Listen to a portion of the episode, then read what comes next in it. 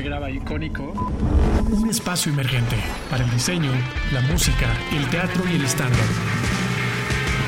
Con la firme idea de promover el valor de todo lo que producimos.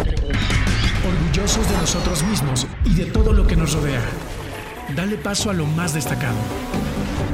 Visita los lugares representativos y escucha siempre lo más icónico con George.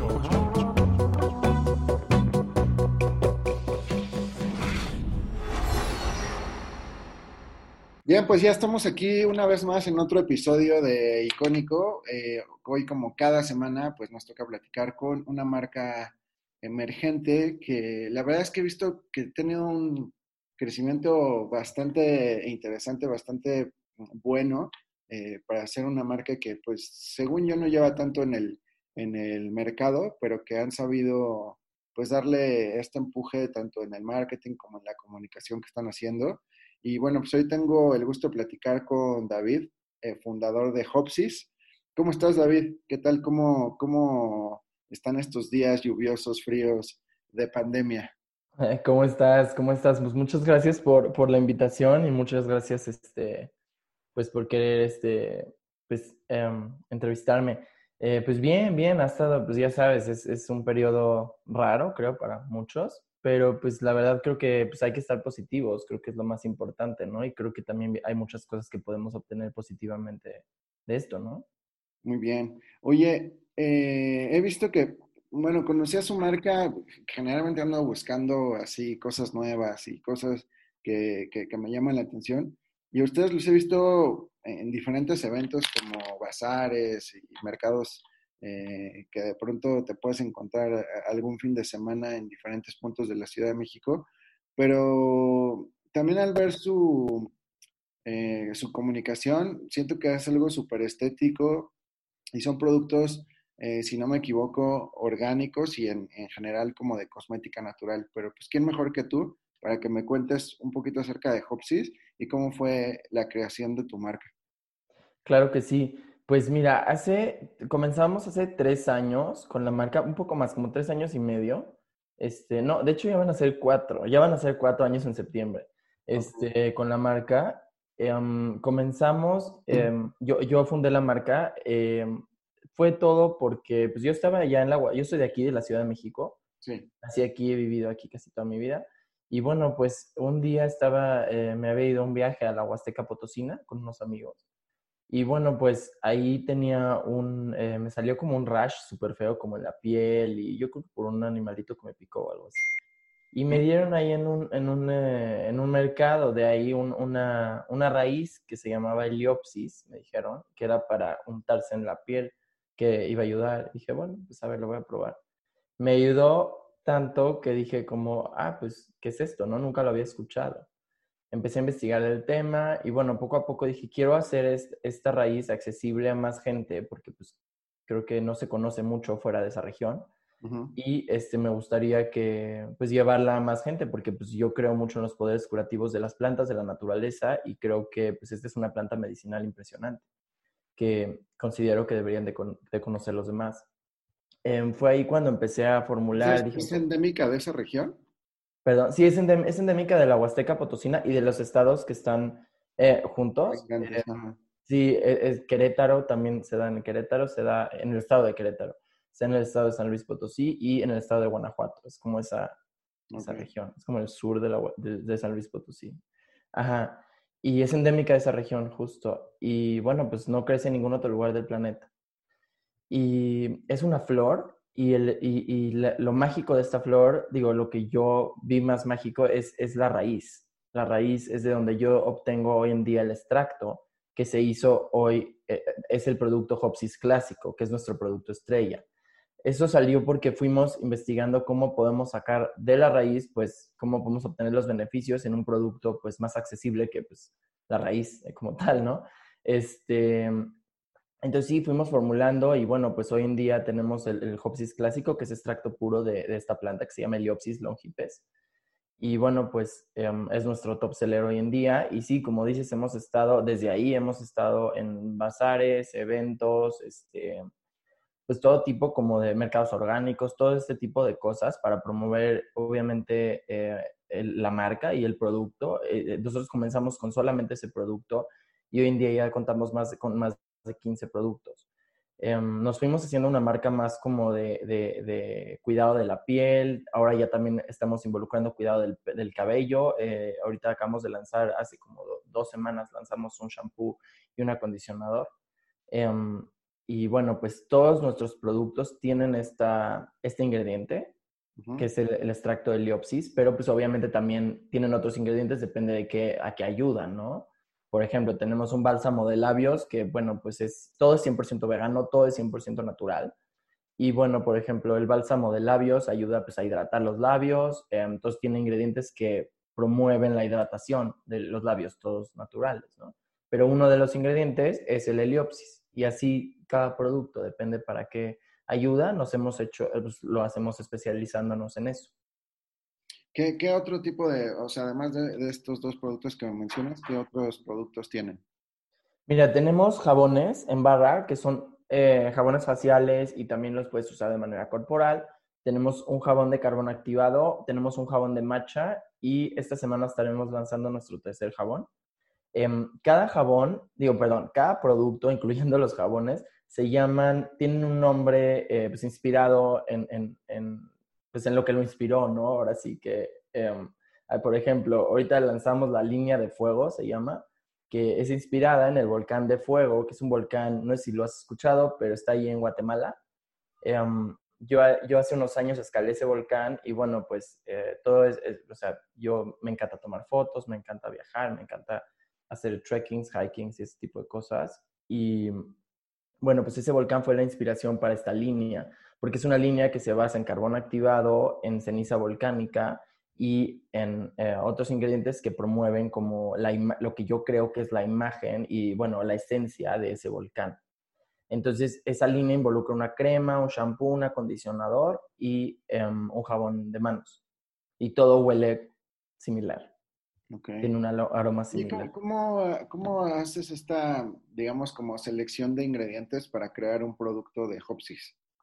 Mira, tenemos hoy en día un, no voy a decir aquí un super mega laboratorio y equipo porque somos una marca artesanal, somos una marca pequeña, pero tenemos nuestro taller y este, pues hoy en día somos cinco personas que trabajamos eh, en esto de full time y em, pues dos de ellos son eh, especialistas en la parte de formulación, em, pues toda esta parte más como química, ¿no? Este, que yo aquí, la verdad, yo no estudié química, entonces yo, yo la verdad, yo soy mercadólogo, entonces la verdad, yo, yo sí me perdí, me perdí en esa parte, entonces necesitaba obviamente apoyarme de un experto. Entonces fue ahí donde, donde pues caí con, con gente más conocedora del tema y hoy en día trabajamos juntos.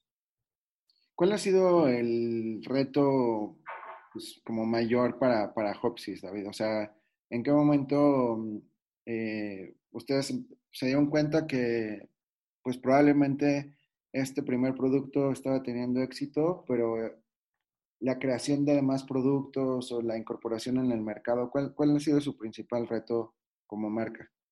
Pues mira, estaba, duramos con un solo producto que fue el Hopsis clásico un año y medio. O sea, el primer año y medio solamente teníamos ese producto, que es un producto que fue al principio muy difícil de, de, de, vender, sí, de explicar, porque pues la gente no, o sea, le dices un extracto de liopsis, ajá, ¿Qué es eso? ¿Qué es eso?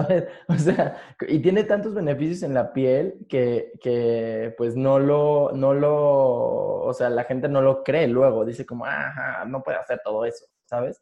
Pero pues obviamente como todos los ingredientes naturales, o sea, vamos a decir, a dar otro ejemplo, el aceite de coco, o sea, dices, es muy bueno para el cabello, es muy bueno para la piel, es muy bueno para varias cosas, ¿no? Y bueno, también lo, hasta lo puedes, obviamente, eh, es muy bueno para la salud, lo puedes tomar y la gente luego no lo cree porque estamos acostumbrados a que un producto sirve para una cosa y ya, ¿sabes? O sea, como que la mente, de nuestra mente no está como muy abierta a la posibilidad de que un, un producto en especial ayude a todo eso. Entonces dicen como, ah, no, no lo creo, ¿sabes? Pero pues fue conforme por la, por la, el marketing ayudó muchísimo, este, obviamente las redes sociales, los bazares, los eventos, también a que la gente lo pruebe, lo conozca y que vea que sí, sí sirve, ¿no? Para todo lo que lo, anunciamos. Y bueno, pues la gente al, estarlo probando lo empezaron a recomendar eh, de boca en boca y bueno, pues poco a poco fuimos haciéndonos de más eh, puntos de venta. Hoy en día tenemos, contamos con más de 60 distribuidores en todo México. Este, y estamos muy pronto, eh, y estamos también expandiéndonos a Estados Unidos ya en estas semanas. Entonces, este, bueno, pues ha sido, un ha sido todo un reto esa parte, la parte de educar em, de un producto que se desconoce casi totalmente, ¿sabes? O sea, eso, eso fue muy difícil, em, porque bueno, o sea, yo me echaba el pitch de, de, de, todos los beneficios que tenía el producto eh, dos mil veces en un bazar, o sea, era muy, muy cansado, pero pues creo que la verdad yo siempre he creído mucho en, en, la planta, en la raíz, he creído mucho en el, obviamente, en, en, los poderes que tiene esta, esta, esta planta y creo que pues yo me sentí conectado con ella desde el principio, por eso también eh, pues he seguido ahí, ¿sabes? Al principio sí fue como, uff, uff, ah, no sé cómo lo voy a vender, pero pues poco a poco lo fuimos haciendo. Ahora, cuando expandimos la línea, que el segundo producto fue un jabón, el jabón de carbón activado, sí. Em, dije, ¿por qué un jabón? ¿Sabes? Y dije, como, quiero, o sea, quiero obtener, quiero em, transmitir los beneficios de esta, de, esta planta y de otros ingredientes naturales. No me quiero nada más cerrar en esta planta. Em, en, en, en, este caso, en la piel, ¿no? En, en, porque la planta también puede ser usada para muchas otras cosas, pero en este caso me estoy enfocando en la piel.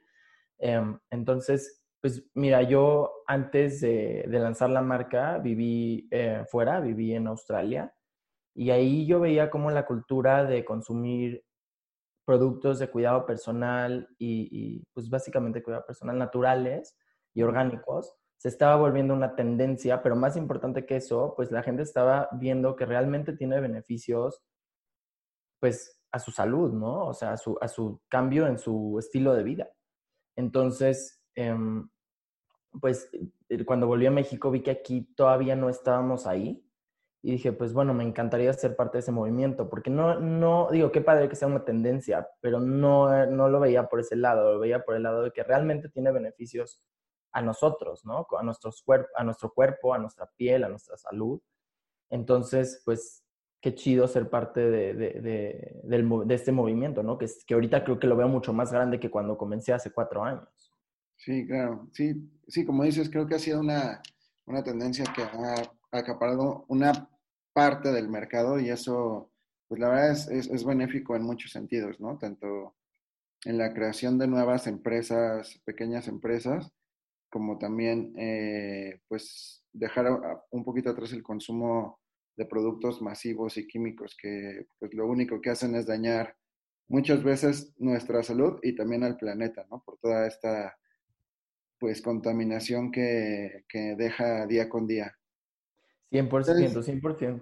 Ustedes han, han, tratado también, por lo que he visto, pues que sean, eh, o sea, tienen productos de refill y como que han pensado también en, esa parte, ¿no? Sí, o sea, justamente en nosotros también siempre quisimos como traer mucho esa parte de responsabilidad social, obviamente a la, a, la, a la marca y a la empresa, porque creo que es algo que va de la mano. O sea, a mí no se me hace muy creíble si veo Em, no sé, vamos a decir, este producto en una botella de plástico, ¿no? Que tiras y pues, se acabó porque pues obviamente sabemos que va, pues, va a contaminar. Entonces, em, pues sí ahí como que dije, no, o sea, eso no, también es parte de, no, no, no solo por imagen, pues por ética, ¿no? Entonces, este, em, pues sí, creo que como, como marca, como empresa, aunque sea pequeña, creo que tenemos esa responsabilidad de, pues, eh, seguir aportando a, no contaminar el planeta más de lo que ya está. Y ayudar a ser parte del cambio, ¿no? No solo en, la cuestión del de, cuidado personal, de los ingredientes naturales, sino también en la parte de responsabilidad social, de, contaminación, de reciclaje, todo esto. Entonces, sí, desde el principio nosotros em, incluimos empaques sustentables. Eh, por ejemplo, el, el Hopsis clásico, que no sé si lo has visto, pero es una, una botellita con un spray Sí, sí, sí, creo que sí lo he visto. Eh, tiene una tapita de madera. Esa tapita la, intentamos hacer de, de, bueno, al principio no la estábamos encontrando, después lo encontramos. Un artesano que nos hace las tapas de madera 100% reciclada y hasta hoy se usan esas. este, la botellita es de vidrio, el, el, papelito que usamos es papel de piedra, que es fotodegradable. Em, o sea, sí ha sido complicado. Hay cosas que de plano no hay manera. El, por ejemplo, el atomizador pues es de plástico y pues no hay forma de obtener uno que no, hasta por lo menos no lo he encontrado, que no sea de, de, plástico. Pero bueno, o sea, intentamos hacer lo más sustentable posible. También contamos con, como dices, justo lanzamos una línea de refil el año pasado. Em, esta línea es para el shampoo, el acondicionador, la crema y el jabón. O sea, tú llegas con tu botella de cualquier marca. O sea, aquí pues la verdad o sea, no nos importa mucho eso. Em, llega, o si no tienes, pues ahí te dan una botella de vidrio en, las tiendas donde tenemos las botellas grandes de refil, tú llegas con tus botellas o ahí te dan una y rellenas tus productos como a granel, ¿no? O sea, si lo quieres poner 100 mililitros, 200 mililitros, 500, lo que tú quieras. Y pues así obviamente promovemos una cultura de reciclaje, después cuando te lo acabas, obviamente lo, lo tienes que lavar bien, pero puedes regresar a la tienda y lo vuelves a llenar. Entonces ahí pues está como rehusando todo esto Em, también ahora tenemos una alianza con Señor Planta, que es una empresa, no sé si los conoces, es, una empresa sustentable, digo, obviamente, se dedica a, reciclar, o sea, se dedica a formar alianzas con marcas, empresas que quieran, em, que quieren reciclar los, los, em, pues, las botellas, los empaques, todo esto, no únicamente para, o sea, yo ya no puedo, si yo uso una botella digamos, si a mí me, yo fomento una cultura de que me regresen los empaques, damos descuentos y todo eso en, nuestra tienda. Em, entonces, pues si alguien me devuelve el empaque, yo no lo puedo volver a vender, obviamente, ¿no? por más bien que lo limpie, o sea, no es, no es higiénico eso, al menos para hacer de cuidado personal. Pero yo lo que hago es, yo junto todo esto, se los doy a esta empresa, nosotros se los damos a esta empresa que se llama Señor Planta, y bueno, pues ellos se dedican a que no acabe en un basurero y que acabe en el lugar donde se va a reusar por ejemplo, el HDPE, que es un tipo de plástico que se usa en los galones que usamos para los, los grandes para rellenar. Eh, eso se usan para palas, se usan para, para, varias otras cosas que ahí pues, ellos saben, ahí lo, lo, usan para, o sea, se, se, encargan de que vaya a ser reusado. El aluminio también para otras cosas, o sea, cada cosa llega a su, a su lugar para ser reusado. Entonces, pues creo que eso es una parte importante, sí. Muy bien, David. Oye, y eh, ahorita eh, me has contado que pues la, marca afortunadamente, eh, por, pues, por el trabajo que han hecho, ha ido posicionándose, ya tienen muchos puntos de venta, pero ¿cuál es, digamos, como el siguiente paso? ¿Tienes como en mente qué es lo que quieres que pase con Hopsis en el mediano plazo? Mira, la verdad es que la sí lo teníamos, pero pues la pandemia nos vino a mover todo, creo que como a todos. Entonces, em, no, sí, o sea, tenemos un, una guía por donde estamos siguiendo. Creo que pues, es importante mencionar la parte de Estados Unidos, porque creo que ahí tenemos un, un mercado ahí importante que, que pues eh, nos ha escrito y quiere, quiere eh, conseguir los productos y pues ahora no se puede. Entonces estamos encaminándonos para allá. Em, también, obviamente, queremos seguir trayendo los beneficios de la naturaleza a la piel y al cuidado del cabello. Entonces, creo que, pues aquí, pues queremos, obviamente, seguir sobre esa línea, siempre siendo sustentables, siendo, siempre siendo fiel a nuestros valores, siempre siendo, em, pues, trayendo los beneficios de, de la naturaleza, ¿no? Pero pues sí, creo que, creo que pues la verdad también estamos fluyendo mucho, o sea, pues a ver qué se nos va dando, porque creo que ahorita, digo, nunca nada es, creo que nunca nada es seguro, pero ahorita creo que estamos viendo que menos. pero, este, entonces, pues sí, la verdad me gustaría llevarlo un día a la vez, pero pues más o menos esa es nuestra, nuestra visión, ¿no? Para este año, como, como seguir obviamente en línea con, con, con, con nuestros valores, ¿no? Y lo que somos. Y bueno, pues para y seguir con eso, obviamente, no nada más este año, sino adelante también. Perfecto, David. Oye, ¿cómo la gente puede encontrar eh, tu marca y en dónde, en dónde se distribuye? Mira, tenemos nuestra página web es hopsis.com, es H-O-P-S-I-S.com. Ahí pueden eh, entrar a una sección que viene en las tiendas donde lo pueden conseguir por, por estado. Y también ahí, ahí mismo pueden, en la sección de Shop, que es la tienda en línea, pueden conseguir nuestros productos em, a todo México. O sea, les llega a, cualquier parte de la República. Eh, ahí, igual ahí si ellos, o sea, depende de dónde vivan, igual pueden entrar a su estado y si prefieren ir a la tienda física y pueden encontrar qué tiendas están cerca de ellos. Em, nosotros abrimos nuestra primera tienda de nosotros este año en enero. Entonces, esa está en la Ciudad de México, está en eh, Lomas Virreyes. Entonces, este, ahí viene la dirección también en la página web. Si, si nos quieren buscar ahí, ahí, ahí tenemos toda la línea todo el tiempo. Entonces, ahí, pues, es como la, tienda más completa, obviamente, ¿no? Porque es la nuestra. Pero sí, en cualquiera de las tiendas nos pueden encontrar y también en Instagram, como HopsisMX, en Instagram y en Facebook, ahí igual pueden ver todas nuestras actualizaciones, lanzamientos de productos y, pues ahí obviamente se pueden poner en contacto con nosotros. Oye, más o menos el rango de precios de los productos, ¿en, en qué está? Mira, nuestro producto más económico es el jabón de carbono activado, se llama barra de fuego, está en 160 pesos y ahí varían hasta 995, que ahí tenemos un, el Hopsis clásico grande, que es para rellenar tu Hopsis chiquito, este, y te sale más económico que estar comprando varios chiquitos, se cuenta. O sea, si lo ves como, o sea, son, son casi mil pesos y no es un producto económico, pero pues es un producto muy, muy, eh, muy grande y también de ahí pues ya se salta los galones que tenemos. Tú puedes comprar para tu casa también en nuestra página web, puedes comprar un galón de shampoo, un galón de acondicionador, de jabón, de crema y bueno, pues ahí ya lo usas tú en tu casa para rellenar tus, tus botellas y creo que eso es, pues, obviamente es bastante ecológico, ¿no? Y te acaba saliendo más económico que estar comprando botellas pequeñas. Individuales, perfecto. Oye, David, pues te agradezco muchísimo el tiempo. Eh, gracias por explicarnos eh, acerca de Hopsis. Y también pues me da mucho gusto que, marcas como la tuya esté creciendo de esa manera. Y bueno, pues que siga esta tendencia hacia arriba. Eh, y bueno, pues a toda la gente que, le interese adquirir eh, productos como los que nos explicó David, pues ingresen ahí a su sitio. Nosotros vamos a estar compartiendo tanto en el link de, Spotify y todos los demás, eh, digamos, como toda esta información que, que nos compartió David. Y bueno, pues como siempre les pido, ojalá siempre tengan ese tiempo para poderle dar, compartir el, este episodio y que más gente conozca a emprendedores y marcas como, como Hopsis.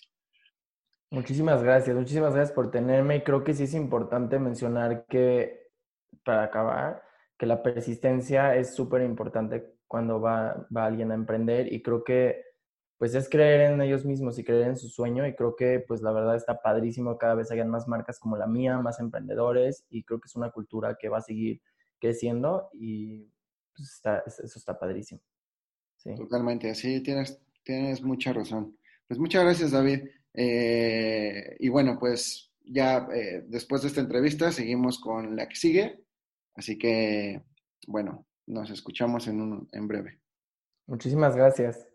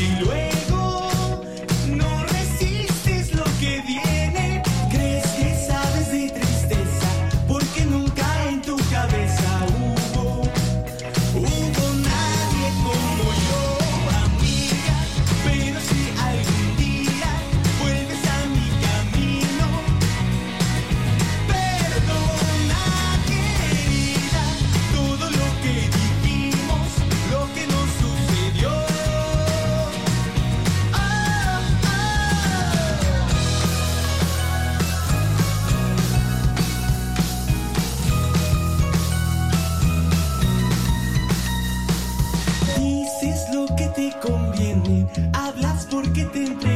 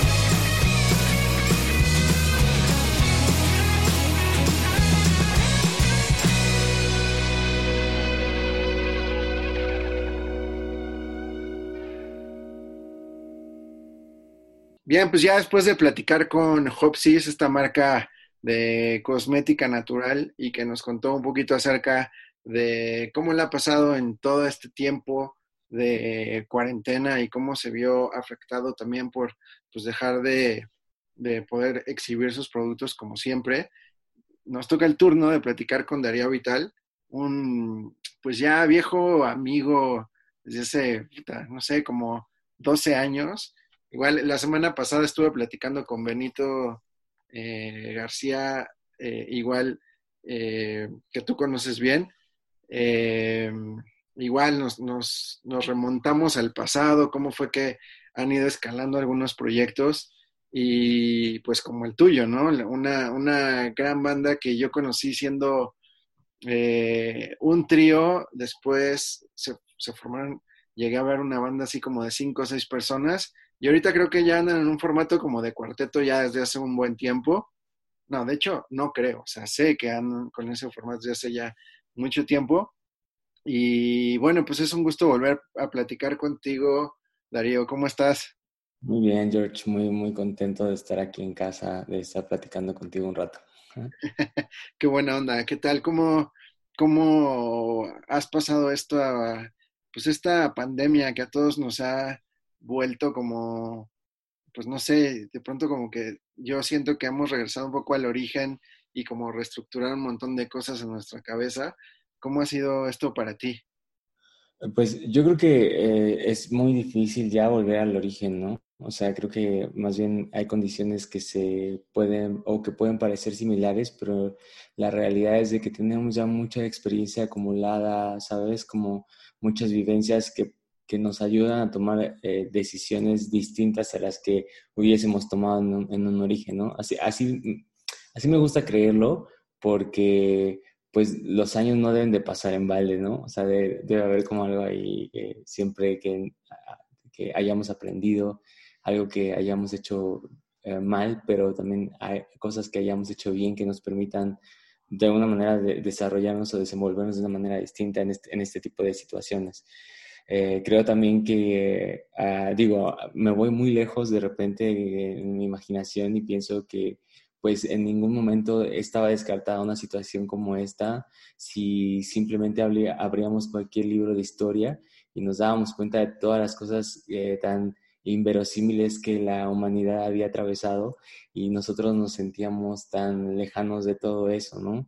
Y, pero también yo creo que con un poco de anticipación podríamos eh, prever un montón de cosas, ¿no? O sea, no exactamente una pandemia como tal, que de hecho, por ejemplo, en las teorías conspiratorias y todo eso, ¿no? Que de repente Bill Gates sí lo anticipaba y decía, es que, bueno, ha sucedido y, y después eh, hay un patrón ahí de comportamiento que, eh, tal cual como sucede con los temblores o tal cual como sucede con un montón de cosas. Y no sé, o sea, hasta ahí me viajo cada vez que pienso en todas estas cosas.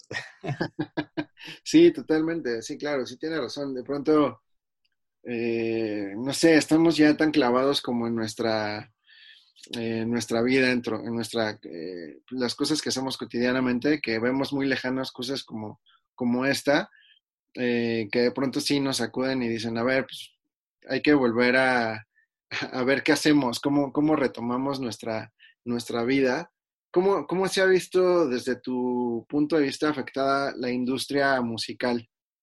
Mm, pues definitivamente de muchas y diversas maneras. Yo creo que no, eh, no es para todos igual, obviamente. En su mayoría sí fue muy afectada, dado que el principal ingreso económico para los artistas hoy en día no está en los streamings, ni en las reproducciones en YouTube, ni en esas cosas que eh, Mm, que parece que hay por montones, ¿no? Por millones, sino más bien está justamente en los conciertos en vivo que se detienen totalmente, dejando, bueno, para una industria, bastante grande, ¿no? O sea, de, personal, de gente que renta equipo, de, promotores, de, vendedores, de, o sea, en realidad lo que llamamos la derrama económica de la industria musical es muy importante, ¿no?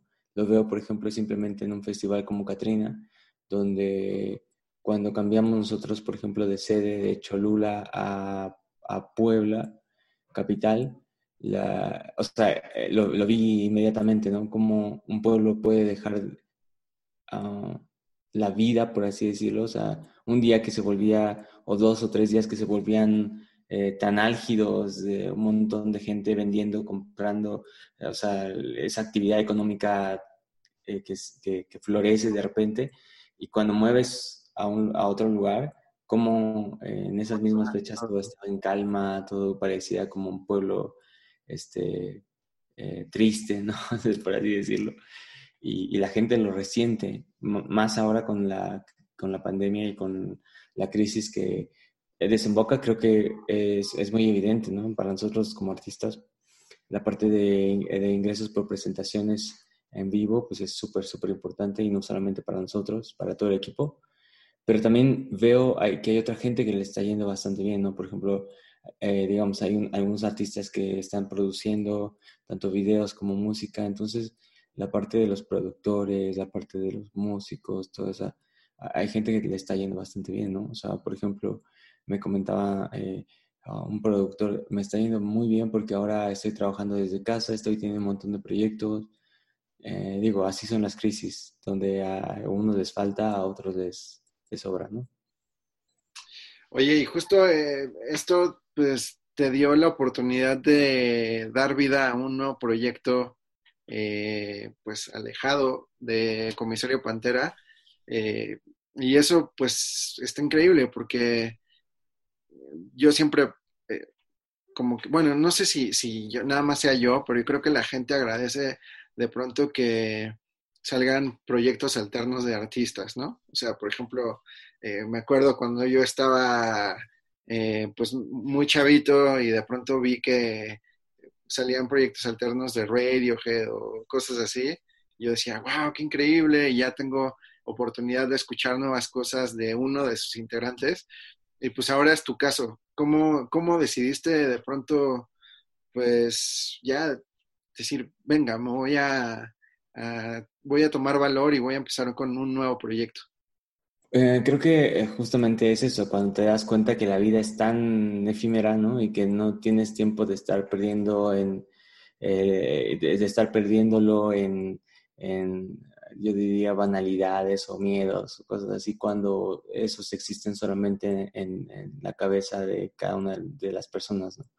Y lo digo así porque eh, durante mucho tiempo, bueno, siempre prioricé a la, a la banda eh, y, y, lo seguiré haciendo. O sea, Comisario Pantera, yo sé que es, está ahí porque por todo el empeño que le hemos puesto por, y lo, lo, que hemos hecho y lo que hemos dejado de hacer, ¿no? Se refleja eh, en la carrera. Pero también siento que muchas veces, y, y, y lo tengo muy presente, eh, es muy difícil, como dices, cambiar, es muy difícil adaptarse, es muy difícil simplemente probarse. Y yo recuerdo una conversación donde un, donde un artista me decía, es que, por ejemplo, cuando tú estás haciendo algo, eh, y particularmente en una banda, es súper complicado cambiar el género, cambiar, eh, proponer, porque la gente quiere escuchar y escuchar y escuchar lo mismo. Y entonces eh, la banda misma y la música misma dentro de la banda o dentro de la agrupación te va marcando y te va, eh, te va poniendo la pauta. Yo obviamente cuando, justamente cuando era más joven, pues no lo creía porque esa es la, esa es la, la virtud de la juventud, ¿no? La incredulidad, el decir si se puede, etcétera, etcétera. Y, y, después poco a poco me fui dando cuenta, ¿no? Con comisario era como este, rock and roll, que a mí me encanta, me encanta el rock and roll pero definitivamente no se detiene ahí la vida, ¿no? O sea, no, no, no, no es todo rock and roll. O sea, en su momento también lo pienso que las ideas tan absurdas que nos creamos respecto de las cosas, ¿no? O sea, y me pasó con otro artista eh, y te estoy contando todo esto porque todas estas cosas me, eh, me revoloteaban la cabeza para terminar decidiendo, ¿no? Me decía otro artista, es que, por ejemplo, rock and roll es Led Zeppelin, es eh, de los Beatles, eh, no sé, muchas cosas, ¿no? Que te ponen ahí en, la, en la mente. Entonces yo pensaba, en ese momento, ¿qué estarían pensando esos artistas? Esos artistas no estaban pensando que estaban haciendo rock and roll o que estaban haciendo rock. Ellos estaban haciendo su movida y listo. Qué chistoso que una persona 40 o 50 o 60 años después piense que eso es lo que se debe hacer y no otra cosa, ¿no? Qué curioso que lo que se estaba haciendo en ese momento no era lo que, no era lo que se estaba haciendo, lo que se hizo antes, sino que se estaba buscando hacer algo distinto. Y que se encasille tan rápido como en un género o, una, una, sonoridad. Y fue ahí cuando dije, bueno, es que hay que estar loco para, para no saber que el rock se tiene que ir este, desarrollando de distintas maneras y, contra todo prejuicio, ¿no? Pero bueno, o sea, hay gente que no opina lo mismo y creo que, por ejemplo, lo sentí, ¿no? O sea, Comisario Pantera tiene una línea. Cuando nosotros intentamos eh, eh, expandirla, nos fue bastante bien, pero sí sentimos la pesadez, ¿no? O sea, de, de los comentarios que no hay que estar debatiendo ni rebatiendo porque no tiene sentido de esto no es rock, esto ya no suena lo primero, esto, bla, bla. Y de repente uno descubrirse y decir, sí, es que yo no soy rock. O, sea, yo no, o sea, yo no puedo vivir, no puedo pensar que la, vida todo es rock y, y, todo es negro y todo es eh, triste y todo es melancolía, ¿no? Es como de, a mí me gustan muchas otras cosas, me gustan muchos otros géneros, disfruto de la vida en general. Y fue cuando dije, no, yo quiero hacer pop, por ejemplo. O sea, me encanta el pop, amo el pop. Eh, mis listas de playlist tienen muchos artistas de pop, así como también tienen artistas de regional mexicano me encanta la música regional mexicana, me encanta esa sonoridad, me encantan las líricas cuando no son eh, machistas o cuando no son tan sexistas. Eh, Oye, ¿las, tienes abiertas tus playlists o no? Eh, no, no, no, ahorita no tengo abiertas mis playlists, como que estaba en otro mood. pero... pero, o sea, cuando estás hablando de, de toda la variedad de artistas que, que tienes, ¿qué, o sea, como qué escuchas? Me da la atención eso, o sea, de pronto... Eh, entra desde el disco de pensamientos de, de, Juan Gabriel, ¿no? De donde está la de, eh, no sé, uh, se me ocurre la de, ay, se me fue el nombre, pero es la de... Hay, hay muchas canciones como por ejemplo la de, la, eh, la de, ah, no puedo, no puede, no puede ser. Tengo un montón de canciones que me ponían en el coche mis papás cuando íbamos de, de, camino y ponía el disco de pensamientos, que es muy lindo. Y la más famosa creo que es la que, la que hizo, la que cobereó eh, Jaguares. Mm, híjole, no sé, igual me agarras como en curva. Mm, bueno, pero están, está, por ejemplo, Gabriel, ¿quién más está? Está, está José Alfredo Jiménez, por ejemplo, me, me gusta mucho. Luego salta a, El Pirulí, ¿no? O sea, como canciones. Marco Antonio Muñiz, ¿no? Después me voy a Coldplay y de repente suena Kings of Leon, suena em, ah, los White Stripes, por ejemplo, o Jack White, y, también suena Lou Armstrong, eh, y, y, suena junto con Ella Fitzgerald y luego me voy a, o sea, estoy pensando, eh, luego eh, esta canción de eh, descubro nuevos artistas o también artistas este, mexicanos, me gusta mucho Enjambre y de repente aparece una canción, o La Gusana Ciega, o Los Tres, y de repente aparece una canción de J Balvin, o de, o de Bad Bunny, o, o de, o de Carol G, o y después me voy a Wizard, así está mi playlist, o sea, y, y yo la disfruto, ¿no? O sea, y, y, sale Paul McCartney, y sale John Lennon, y sale, o sea, verdaderamente es muy ecléctica y, no sé, o sea, yo sé que, no sé si toda la gente es así o yo soy así, yo creo, yo, yo quiero creer que toda la gente en verdad es así, pero no lo sé, ¿no? O sea, pero así soy yo, o sea, como que así sale muy, muy, muy disparatada la lista. A mí me pasaba, por ejemplo, yo cuando estaba en la secundaria estaba súper clavado con los Beatles y yo creo que de los tres años que ahora en la secundaria, yo creo que dos solamente escuchaba eso, porque bueno, también no había tanta oferta, o sea, no te podía, no te llegaba música, al menos que, que compraras muchos discos. Entonces me concentré en escucharlos hasta que me cansé. Y justo ahorita los disfruto mucho escuchar, pero ya no tan clavado como antes pero a lo que quiero llegar es, eh, yo sé que, tú tienes esta gran influencia, ¿no? Ahorita, ¿cómo le haces para de pronto zafarte como de ese sonido que yo creo que es gran parte como de tu influencia para de pronto escuchar, no sé, Bad Bunny? es justamente eso, o sea, yo creo que, eh, por ejemplo, en su momento es que, por ejemplo, yo hasta hace, hasta hace mucho tiempo entendí o comprendí una cosa como muy, muy, muy especial, ¿no? De repente, en su momento, la gusana ciega decían que era el oasis mexicano, ¿no? Ah. Y luego, o sea, porque de hecho vi, vi la revista donde, donde estaba el, el, el, comentario. Y de repente cuando nosotros comenzamos, decían, es que son como los, los pequeños Beatles mexicanos, ¿no?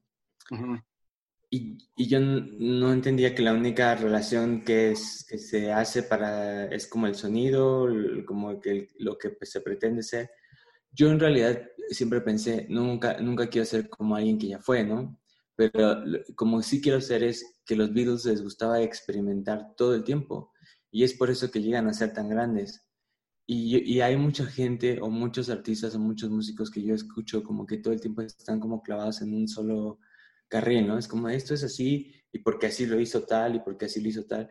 Y yo pienso, lo que hicieron ellos era no saber lo que estaban haciendo, intentar hacer, o sea, ahí sí me quiero parecer a los Beatles, ¿no? Ahí sí me quiero parecer en eso.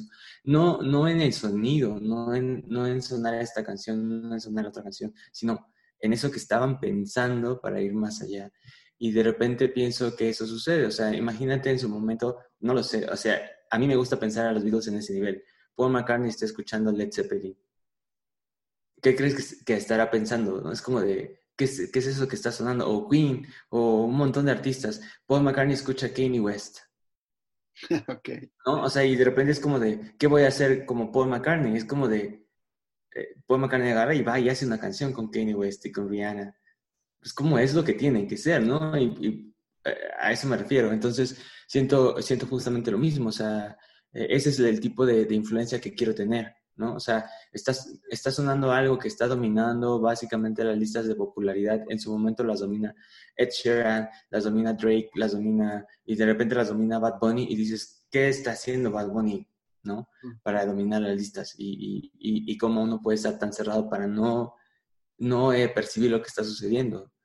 Que de repente es un artista que está haciendo lo, lo, lo, que, lo que quiere hacer y que va mutando. Eso es lo padre, o sea, ni siquiera es como que esté en el mismo ritmo que ya pegó, y, o sea, como el verano pasado, ¿no? ¿Qué, qué, qué más está haciendo, no? ¿A qué se está atreviendo? ¿A qué se están atreviendo esas personas que están en el top, donde, en, en ese lugar donde todo el todo, todo mundo está escuchando lo que están haciendo, ¿sabes? Así pienso, o sea, así me gusta pensarlo, de esa manera. Y por eso escucho, por eso y, encuentro cosas súper interesantes, súper super divertidas y, e inspiradoras. Oye, ¿de quién te rodeaste para formar Vitálico? ¿Cómo eh, decidiste armar algún equipo o de plano lo estás haciendo tú solo? ¿Cómo, cómo has sido esto? Eh, lo que me gusta o lo que siempre me ha gustado, yo siento es como es compartir con gente talentosa porque de esa manera uno aprende mucho, platicando, conversando, haciendo y de repente viendo, observando cómo otras personas producen, eh, componen, eh, arreglan. Entonces dije, quiero hacer otro proyecto donde yo me sienta mucho más libre, donde no tenga miedo de decir, me gusta el pop, ¿Cuál es el problema? Me gusta el pop y lo voy a hacer, ¿no? O sea, a mí no me causa ningún conflicto porque a ti sí, ¿no? Y luego pienso, o sea, si, si te causa conflicto, estamos eh, agradecidamente en un momento en el que simplemente pasas otra canción y listo, ¿no? Y si te gusta, lo escuchas. Yo creo que eh, eh, tenemos que llegar a ese nivel de, de, digamos, de libertad y de tolerancia, ¿no? Es como de nadie te está obligando afortunadamente y somos tan bendecidos de que nadie nos está obligando a escuchar algo que no queremos, ¿no? Eh, eh, entonces, eh, yo con Vitalico digo, quiero hacer eso, quiero sentirme libre, quiero que si me sale una canción así, la toque así y, y, quepa en ese, en ese proyecto. Pero no quiero hacerlo solo, no quiero hacer un proyecto solista donde yo me cargue todo, porque la realidad es de que para mí, desde un punto de vista muy personal, ningún proyecto exitoso se hace enteramente solo hay siempre detrás un equipo multidisciplinario y yo no quiero desconocerlos ni apartarlos desde el inicio, quiero que estén conmigo, no importa quién sean. En la banda me doy cuenta que cada uno de los integrantes conforma eh, esta agrupación y, es, y, es, es un pilar necesario para que la banda funcione. pero no quería volver a eso porque entonces sería depender de otras personas. Eh, Sí dependo de otras personas, pero no de manera tan directa. Entonces quería hacer un proyecto donde cupieran más amigos porque de repente yo me encontraba un montón de amigos con los que me gustaba hacer cosas y de repente decía, bueno, ¿y cómo lo hago si a lo mejor a mi banda no le parece o, mi banda no va por ese lado, etcétera, etcétera? Entonces eh, fue así como de, no quiero quedarme solo, quiero hacerlo con muchas personas, tengo muchos amigos que, que, me encanta lo que hacen, que son muy talentosos, lo voy a hacer y lo voy a seguir haciendo. Entonces llegué al punto de decir, bueno, quiero que se llame Vitalico, como literal es Vital y compañía, o sea, Vital y quien se junte, ¿no? Y así lo voy a hacer y esa es la idea, ¿no? Desde el principio está mi novia, está Carla, que de repente le dije, oye, ayúdame a cantar esto, ayúdame a tocar esto. Y luego este, Chuy, eh, que es de, pastilla, ex pastilla, le dije, Chuy, vente, quiero que me ayudes a grabar canciones. Luego eh, me mito de, de y luego, y Juan de Dios Martín, que fue el productor de, de, estas canciones. Y, y luego eh, otro amigo, Víctor Herrera, que ahorita tiene un, proyecto que se llama Cinemas, de, de Morelia, y también me lo jalé. Entonces fue así y de repente, por ejemplo, hoy Víctor no está en la ciudad y, él grabó las baterías y me encantaría que él estuviese tocando, pero no puede. Entonces llamo a Alonso y a Chanona eh, de los, los ex forquetinos y se viene a tocar conmigo y así quiero que sea, ¿no? O quiero que así, así fluya. Órale, pues sí te armaste un buen equipo. Qué chido que, hace muchísimo tiempo que no he escuchado hablar de Memo, de Evi, qué bueno que está activo otra vez. Es buena noticia. Sí, yo sé, está padre y yo creo que, bueno, él también está haciendo como su proyecto y todo eso y obviamente le, le deseo lo mejor, y, pero ahorita también me está echando la mano con esto, o sea, de repente, vente a tocar. Y el día que no pueda, no va a pasar nada, ¿sabes? O sea, va, Vitalico va a seguir y eso es lo, lo que buscaba. Claro. Hoy, y ya, eh, entonces lanzaste una canción hace, hace poco y justo este viernes vas a, lanzar otra. Cuéntame un poquito de ambas canciones. Aquí también tengo la libertad un poquito de como demostrarme más como soy. De repente en Comisario Pantera lo hacía mucho y escribía canciones eh, que yo imaginaba, ¿no? De repente, eh, no es por ti, éramos adolescentes, amiga, que me preguntaban como, y bueno, ¿por qué le escribiste? Y yo así de, no, no sé, o sea, como que me gustaba, lo hice, lo pensaba, me imagino historias, me imagino como si yo fuera un escritor y estoy escribiendo una novela eh, digo, no tengo tanta habilidad de escribir una novela, ¿no? Pero puedo escribir una canción que, que, que, que invente algo, ¿no? O sea, que cuente un cuento, que cuente una historia, que, y, y, y porque también eh, Em, existe esa empatía con otras personas, ¿sabes? O sea, que eh, reconozco esos sentimientos, reconozco ese, eh, no sé, por ejemplo, la tristeza, el dolor, el desamor, el amor, etcétera, etcétera, ¿no? O sea, eso es parte como también de la humanidad, de, de ser empáticos con, con, otras personas. No tienes que estar en sus zapatos para, para intentar entender lo que, están lo que está sucediendo. Y eso hago en, en, en Comisario Pantera.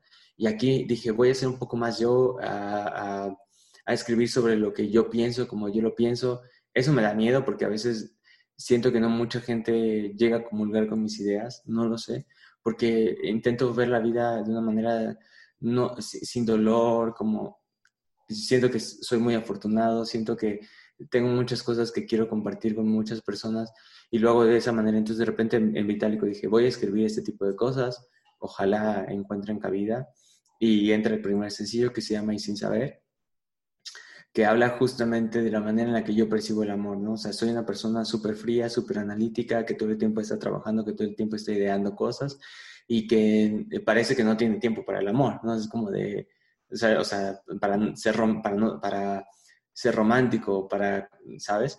Pero de repente es eso, o sea, entonces la, letra me gusta mucho y dice, eh, y sin saber amar me quedo enamorado de tus ojos, envenenado con tu voz. Si me alejé de ti primero fue para probarte que yo era sincero y después dice, pero vivir sin tu calor no puedo. O sea, es como de, es decir, soy como soy y voy a seguir, voy a seguir siendo así, pero disfruto mucho el amor, lo disfruto de una manera, intento que sea bonita, intento que sea eh, completa, intento que sea eh, extensa, porque de esa manera es la que yo creo que se tiene que vivir el amor, ¿no? O sea, escribí esta canción cuando, cuando mi novia estaba lejos, cuando mi novia se fue a vivir a Estados Unidos por un año, y entonces fue como de, ¿qué sería lo más fácil? Sería terminar nuestra relación porque tú estás allá, yo estoy acá, yo voy a.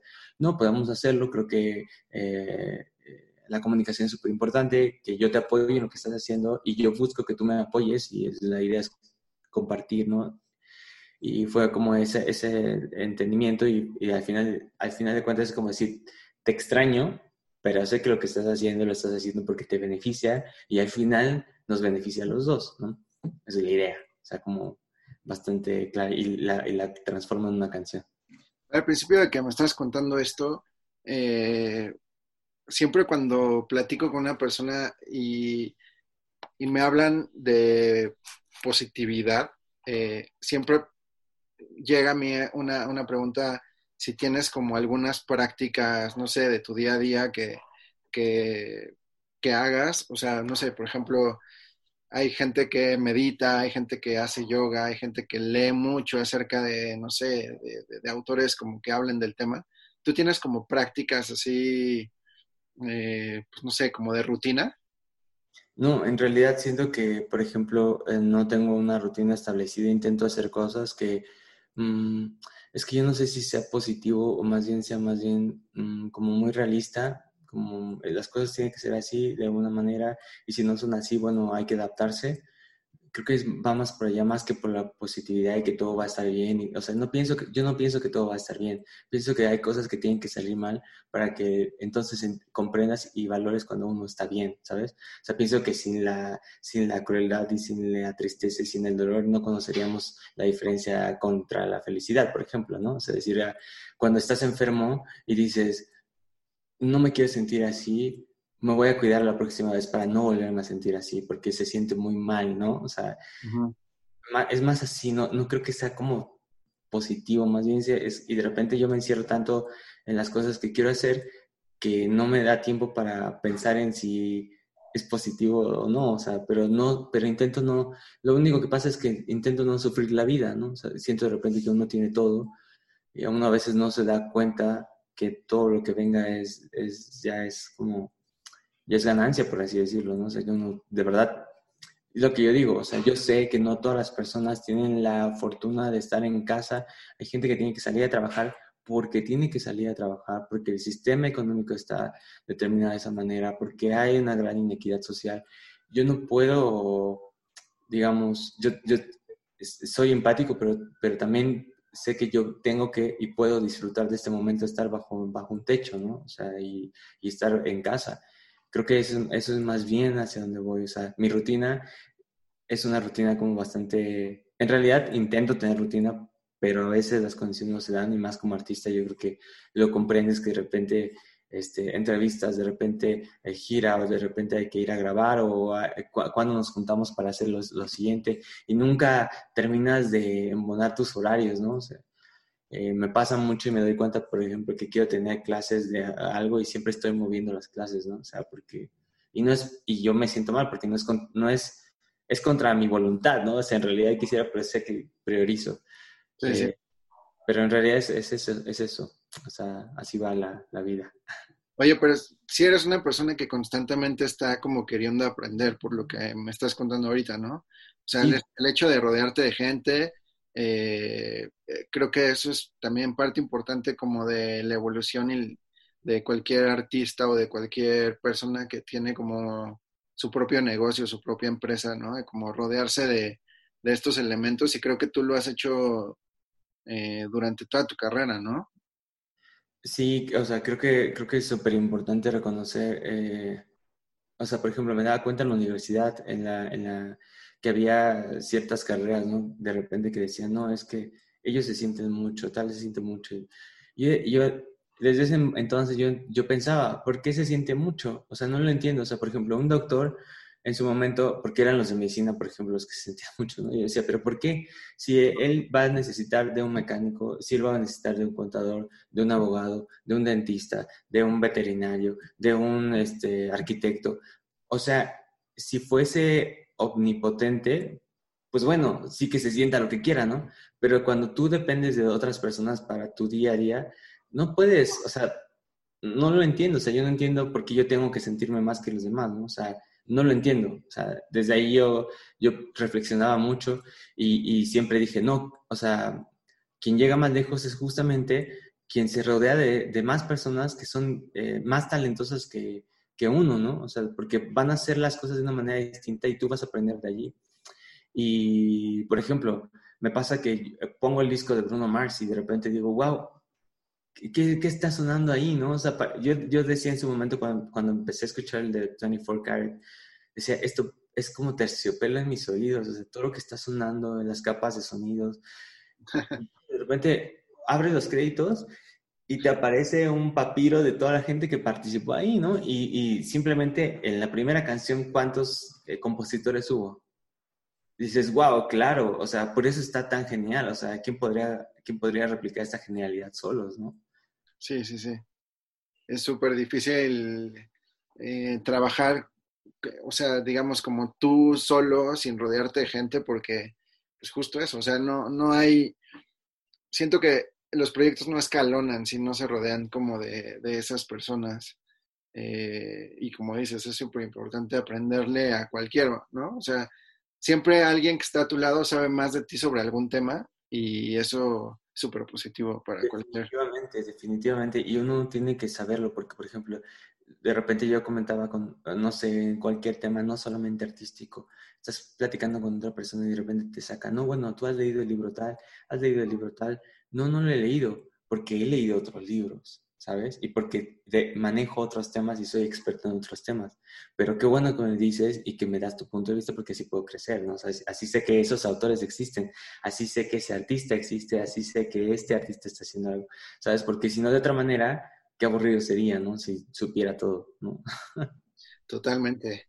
Oye, este, pues qué, o sea, la verdad, qué padre que, que pudimos conversar un ratito. Eh, ya el viernes sale tu nuevo, tu nuevo sencillo. Eh, ¿De qué va esta, esta nueva canción? Esta canción justamente va eh, nuevamente, o sea, como que creo que este disco es bastante sobre amor más que otra cosa y desamor y eso, que me encanta ese tema porque creo, creo, que va con todo, o sea, que creo que va con esta modernidad donde yo me siento muy a gusto. tengo como muchas cosas que me conflictúan de manera social que yo no las entiendo, ¿no? O sea, no entiendo por qué tanto problema con todos y en realidad es tan fácil como em, percibir la vida, la vida de una manera distinta. Esta canción habla justamente de amor, se llama Para hacerte muy feliz. Esta canción se la compuse a mi novia, se la, se la compuse a Carla. De repente me estaba diciendo, oye, ¿por qué no me compones una canción? ¿Por qué no me compones una canción? Y dije, claro, o sea, te puedo componer una canción, ¿no? Entonces eh, empecé en el piano y empecé a, las, las cosas que quería decir y la manera que yo quería decirle las cosas, ¿no? Decía, la frase que a mí más me gusta de esta canción es, para hacerte muy feliz, me sobra una vida entera. Y es que así concibo el amor, o sea, no lo concibo como una cosa, o sea, la pasión es muy linda y es, pero también es muy efervescente y de repente siento que la vida no va solamente de eso, ¿no? Que, que, son muchos matices y que tenemos días buenos, días malos, que la gente que verdaderamente abraza su realidad es mucho más sencillo que, eh, que tenga éxito en la vida, por así decirlo, ¿no? Como de la, frustración frustraciones las toma como aprendizajes verdaderamente, verdaderamente, o sea, no, no, como, no como libro de coaching emocional, sino verdaderamente dices, bueno, la, la regué aquí, no importa, hay que seguirle para adelante, no es el tipo de gente. Y, y, en las relaciones es lo mismo, o sea, ni todo es bonito, ni todo es feo, ¿no? Y al final el balance es, es bastante hermoso, ¿no? Bastante positivo y puede compartir una con una persona que te quiere, que, que, te apoya y que no te va a apoyar siempre tampoco y que no te va a querer todos los días, ¿no? O sea, eso es súper importante. Y así, así lo cuento. Y entonces esta es como una manera de yo transmitir eh, esta, esta parte, ¿no? de, no importa que hoy nos hayamos peleado, porque probablemente mañana y pasado y pasado mañana nos va a ir mucho mejor, ¿no? Y, creo que en balance vamos a tener esas buenas memorias y no las malas, ¿no? Eh, de eso trata este tema, este tema que, está, que, voy a estrenar. Buenísimo. Oye, Darío, ¿y, viene, estás pensando en hacer algún streaming o mostrar? Sí, estoy, estoy con dos cosas super, dos este, proyectos súper interesantes. El primero, eh, y, y, bueno, me encantaría tener un montón de tiempo para poder convencer a la gente que, que lo haga hablando de todo esto de la industria. Tengo dos conciertos en línea. El primero es el 7 de agosto. Es un concierto que voy a dar junto a Mariana Sebane y junto a Gian. Gian es un artista de urbano, Mariana Sebane es una actriz que canta, que hace tropical y todo eso. Va a tener invitados a la zona de Dinamita y a Aaron en su grupo Ilusión. Y este concierto es un concierto causa. Es un concierto que rápidamente se hizo una campaña ciudadana en la cual yo participé desde el inicio eh, sin decir nada, porque, mm, o sea, como me molesta ser protagonista, ¿no? Es como de eh, lucha contra el COVID, comprar material de equipo médico. se juntaron un montón de personas, nos invitaron y desde el inicio comenzamos. Carla hizo toda la logística, ayudó eh, al marketing, e íbamos haciendo donaciones, se compraba equipo y se se dotaba a hospitales. Eh, muy apartidista, muy social, muy ciudadano.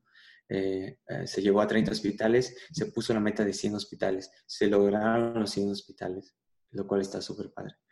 Y Casa de la Amistad, que es la, que, la, fundación sin fines de lucro que lucha contra el cáncer en, los niños, donó, donó puso su logística o su, su, institución para recibir las donaciones, para hacerlas no deducibles, para hacer toda la, gestión de compras. Y al final, se, al final de todo ese proyecto se dijo, vamos a hacer un concierto. Y, y este concierto es para cerrar con broche de oro, pero todas las donaciones que se, que se genera este concierto se van para Casa de la Amistad, que ayudó en toda esta campaña. Y ahí fue donde yo dije, bueno, yo soy artista y yo tengo este proyecto y yo quiero participar, ¿no? O sea, como que me hacía mucho sentido.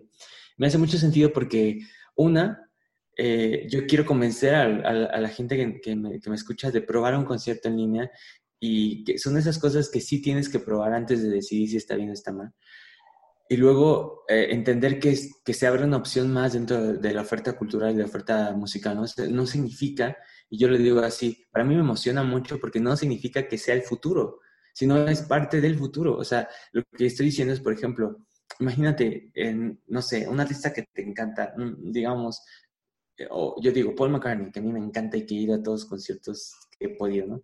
Y de repente Paul McCartney hace su nueva gira y yo sé que Paul McCartney probablemente no llega a México, pero entonces hace un concierto streaming para todo el mundo con la gira que está haciendo yo lo pagaría. Y yo me sentaría en mi tele y diría, wow, qué padre está esta, porque a esta no voy a poder ir. Y a la siguiente, pues voy al, al, estadio, a donde esté, ¿no? Creo que ese balance, si se piensa así, nos está dando más oportunidades que, que, coartándolas, ¿no? Sí, claro, por supuesto. Y entonces, eh, bueno, y luego digo, pero si aparte es que yo te quiero convencer de que veas este concierto en línea, aparte, a lo mejor si no te convenzo estás a la mitad y te digo, pero además, esta, esta vez, lo que, el boleto que tú estás comprando, que cuesta 199 pesos, aparte va a ayudar, o sea, va a ayudar a, otras personas de manera directa. Pues yo digo que es una relación ganar-ganar, ¿no? O sea, no habría por qué no, no dar esa oportunidad en este momento preciso. Y eso es lo que estamos haciendo, invitando a la gente a que además que nos vea, ¿no? De repente a lo mejor dice, le gusta el concierto y cuando llegue otro concierto en línea que me toque dar, a lo mejor con más seguridad dicen, sí, sí, lo voy a comprar, ¿no? Y va a estar vitálico y, quiero verlo y estuvo genial el concierto anterior, vamos a comprar otro boleto, ¿no? O sea, esa es la idea. Y luego, este, y luego el 8, el 8 de agosto voy a, estar junto con Lua.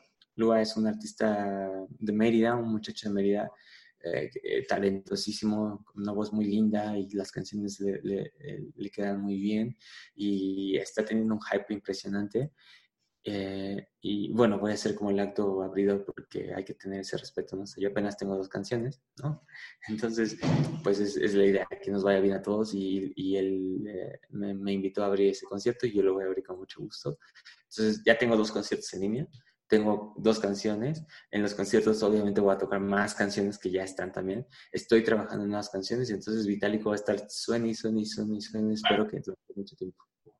Ah, pues felicidades, Darío. Qué bueno que, que pues ya decidiste iniciar este nuevo proyecto y pues no me queda más que desearte todo el éxito posible. Y bueno, pues a toda la gente que, que escucha, eh, como siempre les digo, escúchenlo, eh, pónganle atención, disfrútenlo. Si les gusta, coméntenle a Darío, a Vitalico, métanse ahí al Spotify donde ya está una de las canciones. Y eh, también pónganle ahí este, un recordatorio para que les muestre la canción el próximo viernes que ya sale. Y pues bueno, Daria, te agradezco muchísimo esta, esta plática. Qué bueno que, que te diste el tiempo de platicar un rato con nosotros. Y bueno, pues ya sabes, el día que quieras, aquí estamos dispuestos para seguir conversando. Muchísimas gracias, George. Un abrazo aquí a las, a las lejanías y a las cercanías porque estamos... Estamos cerca. sí, estamos en contacto en las redes sociales este, y también pues, para toda la gente que ve esto es arroba vitalicomx, ahí me encuentran por todos lados como arroba vitalicomx. Y nada, pues estamos, ya sabes que estamos siempre acá para cualquier cosa, uh, súper en contacto en redes sociales, que con un mensajito basta para estar, para coordinarnos. Buenísimo. Muchas gracias. Bueno, nos vemos, George. Nos, nos escuchamos la siguiente semana. Ya ahí hay algunas entrevistas preparadas, pero bueno, pues ya durante la semana eh, en las redes, en el Twitter, en Instagram, en Facebook, les voy mostrando con quién vamos a platicar.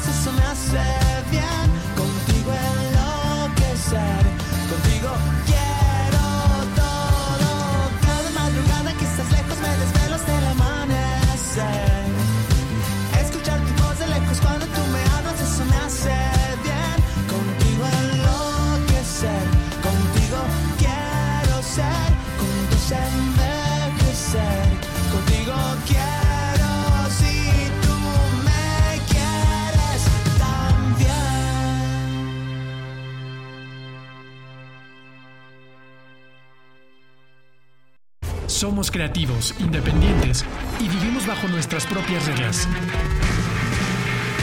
Sin influencias externas. Nos renovamos cada día para mejorar siempre. Gracias por hacerlo con nosotros. Gracias por escuchar Icónico con George.